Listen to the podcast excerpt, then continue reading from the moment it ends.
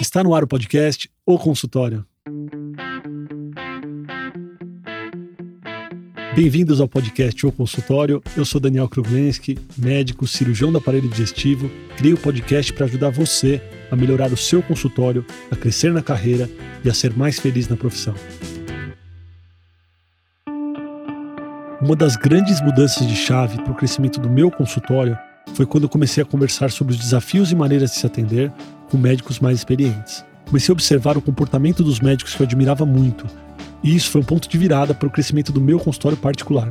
Atender em consultório pode ser muito solitário, e essa troca é essencial para entendermos os caminhos e aprendermos uns com os outros. Esse foi o principal motivador da criação do Summit de O Consultório. O primeiro Summit foi um dia todo de conversa com médicos muito experientes, falando sobre consultório, negócios, marketing, mídias e desafios do crescimento em geral. A quantidade de aprendizados e insights gerados nesse dia foi absurda. Todos saíram muito transformados. Eu queria ter tido essa oportunidade há 17 anos quando comecei meu consultório. Certamente teria facilitado muito meu crescimento. Hoje você tem essa oportunidade. Já está disponível para aquisição a gravação completa do Summit de O Consultório para você assistir como, de onde e quantas vezes quiser no link da descrição desse episódio e também no link da bio do meu Instagram, dr.danielkruglenski. Com a inscrição você consegue acessar todas as palestras e perguntas e respostas desse dia muito transformador. O crescimento do seu consultório só depende de você. Muita gente me pergunta como fazer para criar uma conexão real num mundo tão virtual. Isso me remete à nova relação médico-paciente. Então, hoje eu quero falar para vocês dessa nova relação e quando eu fui pensar e trazer para vocês os pontos dessa relação médico-paciente atual, eu fui conversar com meu avô, que tem mais de 90 anos, que é médico, ele já é aposentado. Eu sentei numa mesa de almoço com ele com a minha avó e eu fui perguntar para ele da época do consultório dele, como era a relação médico-paciente dele com os pacientes dele. E quem começou a falar foi minha avó. Eu quero trazer a fala da minha avó aqui, né? ela não é médica, né? contou a história da mãe dela. Então, a minha bisavó, que eu não conheci, quando minha avó tinha mais ou menos, acho que uns 15, 16 anos, minha bisavó, que era mãe dela, ela tinha muita enxaqueca, ela tinha umas crises de enxaqueca terríveis. Nada fazia melhorar essas crises. E eles não tinham muita condição na época, mas depois da quarta, quinta crise, quem havia era um médico de bairro, que tinha lá no bairro da Lapa, onde eles moravam. E da última vez que ela teve a crise, ele ficou já bem desesperançoso. Ele falou: não tem mais o que fazer, eu não sei mais o que fazer. E eles ficaram todos desesperados. E minha avó conta que na época eles não tinham muito dinheiro, e mesmo assim eles juntaram uma grana e foram no médico, professor titular da época, num neurologista, para tentar entender o que estava acontecendo. E esse neurologista ele deu a seguinte prescrição para minha bisavó. Ele falou: olha, o que está causando a sua cefaleia, suas crises de enxaqueca, são os seus dentes. E você só vai melhorar se você extrair todos os dentes. Então, pensa numa mulher de 40 anos, ou um pouco menos de 40 anos, tendo essa prescrição feita por um médico de retirar todos os dentes. O que, que ela fez? Na mesma semana ela foi ao dentista. E essa história eu vou trazer para vocês aqui em dois, três minutos, mas é uma história de horas, tá? Ela conta em detalhes e ela fala que ela foi com a mãe dela ao dentista e o dentista começou a retirar os dentes pela arcada superior, ele começou a tirar os dentes de cima. E quando ele terminou de tirar todos os dentes dela de cima, ele olhava para os dentes, ele falava: os dentes não estão desgastados. E aí o dentista ele ficou muito constrangido. E minha avó conta que ele realmente ficou constrangido porque ele ia se negar a seguir a orientação do médico, a prescrição do médico, e ele não ia tirar os de baixo. Porque a minha avó conta que ele fez uma dentadura provisória para ela e a provisória ficou maravilhosa e ela ficou ótima, que visualmente ficou excelente, tal. Então ela até amenizou o fato de uma mulher de 40 anos ter tirado todos os dentes depois de uma prescrição médica. Depois de uns dois meses, ela conta que foi o casamento do irmão dela, e logo depois do casamento ela teve uma crise de enxaqueca terrível de novo, então provavelmente não eram os dentes. E aí depois descobriram que cafeína melhorava a dor de cabeça dela, e, e isso ajudou muito então, com cafeína, ela tinha crises menores e mais rápidas. Mas por que, que eu trouxe essa história para vocês? E eu fiquei muito assustado com essa história, porque se a gente vai pensar nessa relação mais paternalista de o um médico mandar e o paciente obedecer, é um absurdo essa história, né? Você pensa nessa história é, de muitos anos atrás, fala, nossa, que absurdo, o médico mandou extrair os dentes e na semana seguinte já foi extrair os dentes. Se você vai trazer essa história para uns 20 anos atrás, quando eu, por exemplo, fazia o um ambulatório no Hospital das Clínicas, 19, 18 anos atrás, essa relação médico-paciente paternalista, onde o médico manda e o paciente obedece, ela ainda era presente. Você no ambulatório, o que você falasse para o paciente, olha, precisa fazer tal coisa, claro, doutor, pois não, vamos fazer. E no consultório privado também era assim. Você conversa com os médicos, existia essa relação desigual, onde o médico fala ou manda na época e o paciente obedece. Mas hoje em dia a relação não é assim. Né? A informação está aí para todo mundo. Muita gente fala mal do Google, mas o Google ele tem um papel muito importante em trazer informação para as pessoas e, e, as pessoas vêm para o consultório com uma relação muito mais igual. É claro que não dá para desmerecer toda a nossa formação, nosso conhecimento e, e tudo que a gente pode trazer para o paciente, mas a informação ela está aí para todo mundo. Então essa relação é uma relação muito mais equilibrada, é uma relação onde os dados estão na mesa e a gente precisa ter um novo papel nessa relação. E esse novo papel é muito importante para poder criar a conexão. Isso acontece tanto na relação médico-paciente como em todas as relações de hoje em dia, as relações comerciais, a relação entre as empresas. Não existe mais uma mandar outra obedecer. A gente precisa criar um novo jeito, uma nova maneira de fazer esse vínculo. E eu fui estudar como que as empresas têm feito para criar um vínculo com as pessoas num mundo onde a gente tem tantas conexões, mas na real a gente tem muito pouca conexão. Como que a gente vai se conectar em um mundo tão virtual e tão desconectado? E eu quero trazer um conceito para vocês chamado Narrative Transportation. O Narrative Transportation é você conseguir trazer todo mundo, todos os envolvidos dentro de um cenário para uma mesma história. E calma que eu vou desmembrar isso, tá, pessoal? Então, eu não estou querendo dizer que a gente vai contar uma história para o nosso paciente. O primeiro conceito que eu queria trazer para vocês, para vocês entenderem esse conceito de narrative transportation, é que todo mundo acorda de manhã sendo o personagem principal da sua história todo mundo, 100% das pessoas. A pessoa pode estar feliz, triste, deprimida, alegre, eufórica. A pessoa pode estar num ótimo dia, num péssimo dia, mas todo mundo abre a janela de manhã e cada um é personagem principal do seu dia. E é muito importante a gente entender essa individualidade, porque quando a gente quer trazer todo mundo para uma mesma história, a gente precisa entender qual é o papel de cada um. Esse conceito basicamente ele é assim: se você tem uma atividade que está se desenrolando naquele momento, se você tem uma consulta médica, se você tem o seu site, se você tem qualquer relação entre pessoas onde tem mais de uma pessoa participando, se todo mundo se sente parte daquilo, todo mundo faz parte de uma história, todo mundo se envolve mais, se entrega mais e se conecta mais. Se a pessoa se sente fora desse jogo, dessa história, desse cenário, ela se sente excluída e ela não se conecta. Então, esse conceito nada mais é do que entender o papel de cada um dentro de um cenário. Então, como eu falei para vocês, isso serve no consultório, serve para o seu site também. A gente pode até vou fazer um episódio falando sobre como melhorar o site. As relações onde tem mais de uma pessoa, seja virtual, seja real, seja é, no mundo digital. Então, qual, qual é o papel de cada um nessa história? Um ponto importante para a gente entender e criar essa história onde todo mundo vai participar é entender quais são os elementos que criam qualquer história. O livro que você está lendo hoje, o filme de Hollywood que você assistiu, uma história bíblica, todas elas têm alguns elementos que estão sempre presentes. O personagem principal, o vilão, um guia, uma visão de fracasso, o que vai acontecer se o herói não conseguir superar aquilo que ele precisa, e uma visão de sucesso, o que vai acontecer se esse herói realmente conseguir superar aquilo que ele precisa. Então, entendendo esses elementos do personagem principal, do vilão, do guia, a visão de fracasso e visão de sucesso, a gente precisa entender o que, que a gente é no consultório. E antigamente, a visão do médico era que o médico era o herói. O médico, ele é o herói, o médico, ele é o personagem principal. Mas hoje não, pessoal. O personagem principal é o paciente. Ele é o personagem principal. E é como o personagem principal de um filme. O personagem principal, ele começa um filme tendo que vencer um desafio, tendo que vencer um problema. O que, que a gente precisa ser no nosso consultório? A gente precisa ser o guia. Então, seja você o guia do seu paciente. Você precisa ser o mestre Yoda do seu paciente. O que é o guia de uma história? É uma pessoa que já vivenciou o problema ou que conhece muito sobre o problema e que vai ajudar alguém que vive aquele problema a passar por aquilo. E esse é o nosso papel. Beleza, Daniel, você falou para ser o guia do paciente, mas eu atendo diversos pacientes diferentes. Será que existe uma forma mágica de ser guia? Existe um protocolo? Assim eu sou o guia?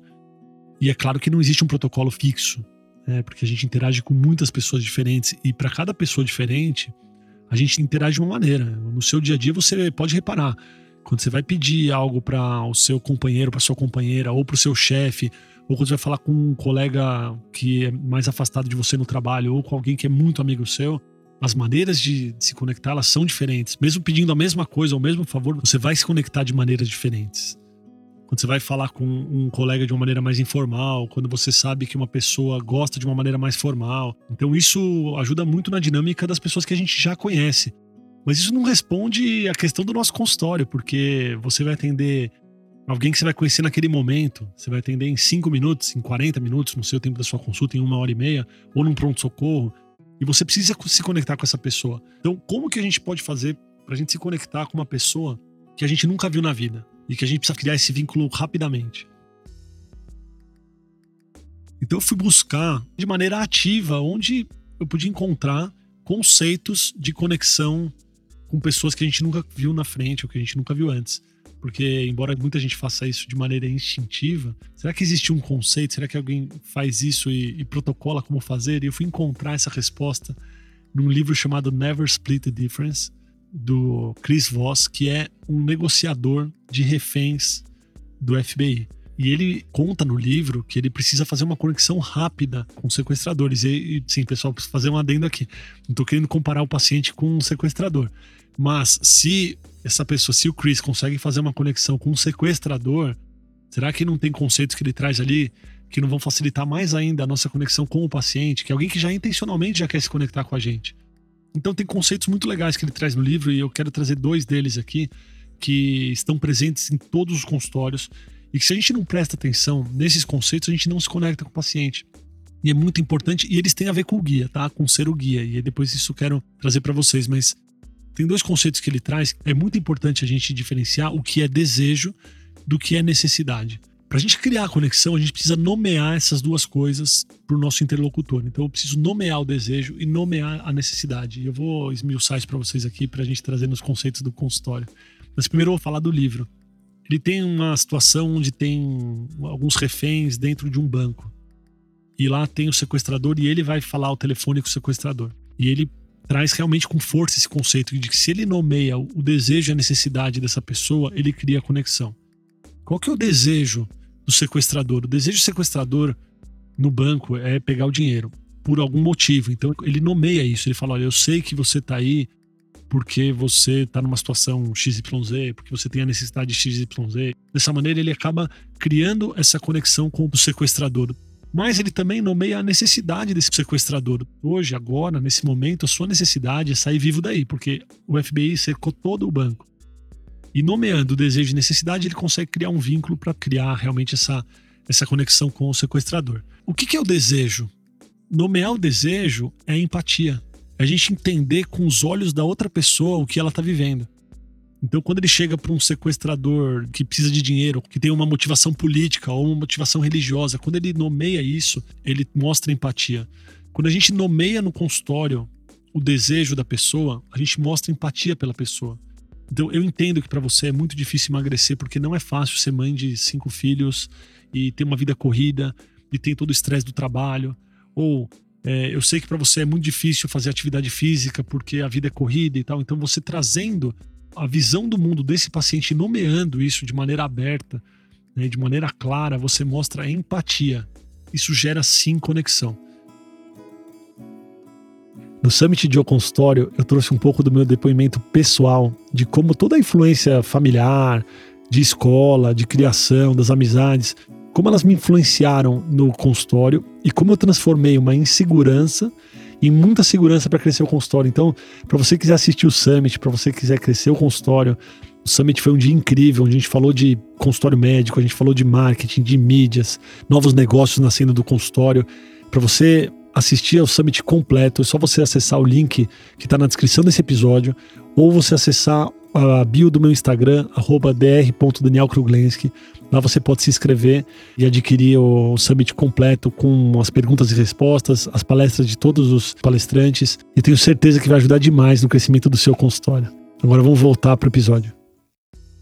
Dando um exemplo prático de como que a gente faz para mostrar empatia para o paciente, para criar essa conexão do desejo, e isso muita gente já faz instintivamente, mas os pacientes eles entram no consultório, eles são muito diferentes. Né? Quem faz consultório percebe que às vezes tem um paciente mais introvertido, tem aquele paciente mais extrovertido, tem um paciente que quer ver números, ele quer mostrar os exames em pasta de exames, ele quer o detalhe do detalhe. E tem aquele paciente que ele quer se sentir acolhido, ele quer um abraço, ele quer uma palavra de carinho. Tem um paciente que ele quer saber do tratamento mais moderno e ultra tecnológico que tem. Tem um paciente que já vem decidido, ele fala: Olha, eu quero fazer isso e ele não quer muita conversa. Então, nessa fase inicial da empatia, de entender o desejo, é muito importante a gente entender qual que é a frequência que esse paciente está vibrando. Porque você chega a um paciente que é muito analítico, que é um paciente mais introvertido, que ele chega mostrando os exames, e você chega de uma maneira muito expressiva, ou muito agressiva, ou muito emotiva, você vai afastar esse paciente. Esse paciente ele não vai se conectar com você. E o contrário também é verdadeiro. O paciente que é um paciente mais amável, que é um paciente que chega de uma maneira muito mais emotiva na consulta, mostrando uma preocupação muito mais com os resultados de todo um tratamento do que com o detalhe e você fica se apegando aos detalhes, esse paciente ele não se conecta com você. Ele sai da consulta falando: ah, esse médico é frio, o médico nem olhou na minha cara, ele ficou só prestando atenção em números.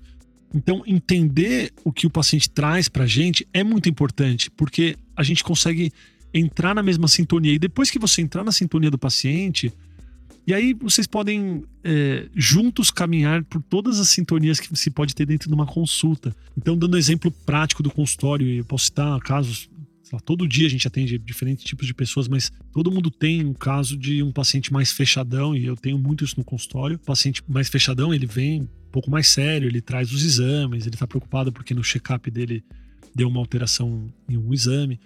Nesse momento, eu preciso entrar nessa frequência e tratar o assunto de uma maneira mais séria, olhar o exame do paciente. Muitas vezes eu, eu quebro um pouco apesar de ter todo um processo na consulta de entender a queixa duração, desmembrar a história do paciente, entender os antecedentes pessoais, familiares e tem todo o, o protocolo aí do atendimento que a gente aprende na faculdade, mas muitas vezes para poder me conectar com o paciente, quando o paciente está muito angustiado e vem, eu olho o exame e eu falo, olha, pode se tranquilizar, agora a gente vai conversar do resto. Então isso é entrar na sintonia do paciente. E aí a consulta ela muda, ela muda, a consulta vira outra consulta o que eu percebi com o tempo de consultório é que é muito difícil eu não me conectar com o paciente hoje em dia. Muito difícil. E eu posso me conectar ou não me conectar. Hoje, cada vez mais, eu sinto que essa conexão é intencional. E, e até fazendo um adendo aqui, às vezes a gente pode escolher não se conectar também, tá, pessoal? Tem pacientes que são pacientes que não se encaixam no perfil de pacientes que você quer cuidar, não se encaixam no perfil de pacientes que você quer operar. Quem entende muito de consultório, quem faz muito consultório, tem até essa, esse livre-arbítrio de se conectar ou não se conectar. Mas falando de conexão, que é o principal e que todo mundo tem a intenção de se conectar com os pacientes, é, muitas vezes eu já, durante a consulta, pensei, o caminho não é esse com esse paciente.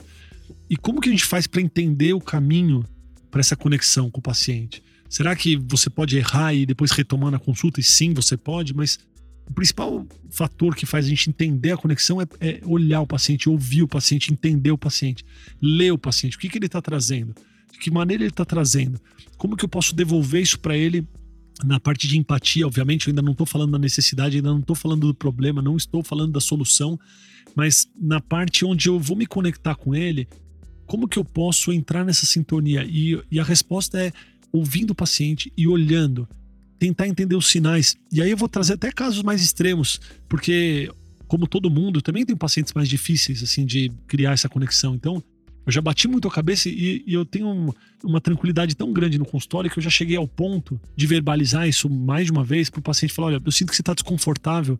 O que, que você quer me perguntar que eu ainda não te respondi? E isso eu estou trazendo, verbalizando o desconforto que eu sinto do paciente. E, e assim, eu, eu, não me lembro da vez em que o paciente falou: não, não, eu tô ótimo. Realmente, assim, quando você presta atenção no paciente, entende os sinais sonoros, a posição do paciente, os sinais visuais, gestuais.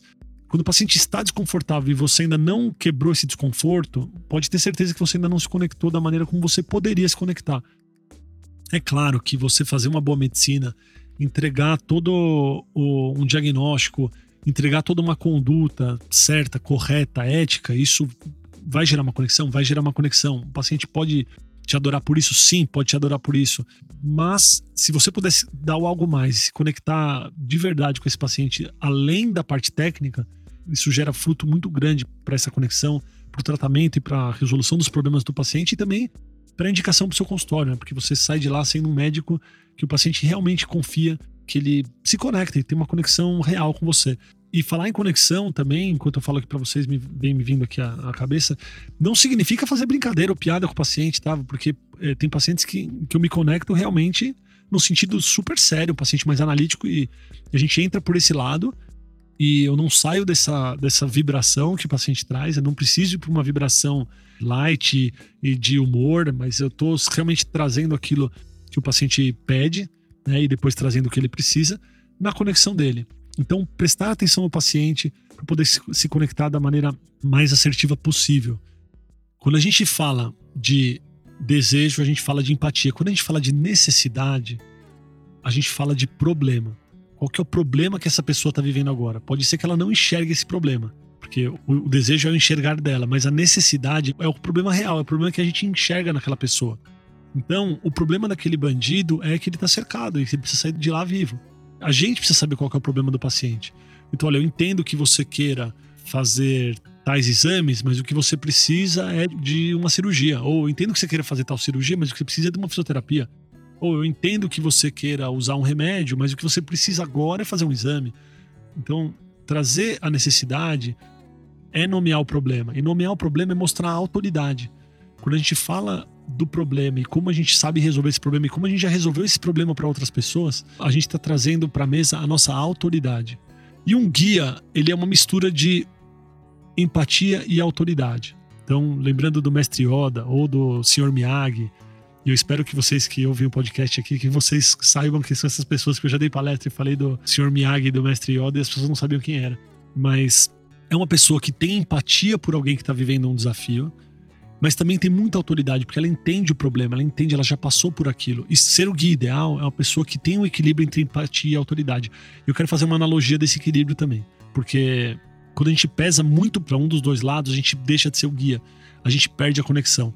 Então, mais uma analogia, sou uma pessoa que gosta de analogias. Você está no meio de uma guerra, tá chovendo bomba num lugar e tem um bunker onde tem 10 pessoas sequestradas do exército inimigo. E você é um soldado que é do mesmo lado dessas pessoas que estão sequestradas, você arromba a porta do lugar e as pessoas estão lá todas no chão agachadas com medo, caindo bomba lá fora. E se você fala, vamos lá pessoal, eu vim aqui resgatar vocês. E aí nove pessoas levantam, vão com você, mas tem um que não levanta e que fica no canto da sala morrendo de medo das bombas. E você precisa criar uma conexão para você ser o guia dessa pessoa.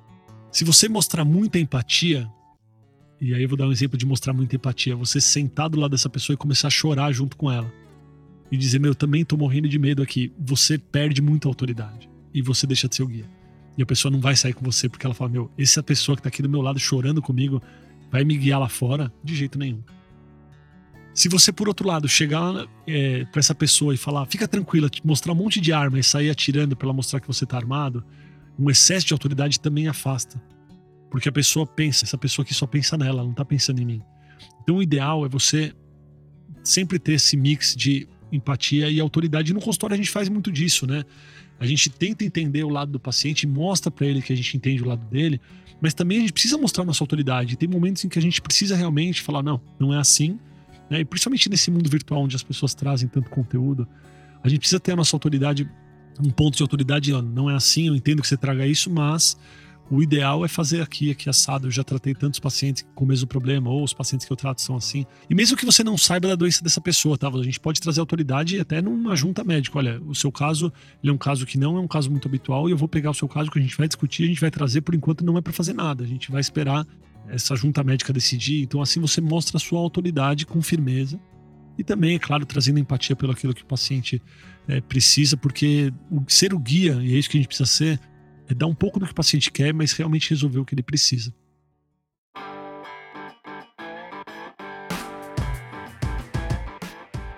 Muito obrigado por ouvir o podcast. Se você gostou desse episódio, compartilha com os amigos, dê a nota máxima ao episódio e não esquece de clicar no botão seguir em sua plataforma favorita para você receber todas as novidades do podcast ou consultório. Até o próximo episódio.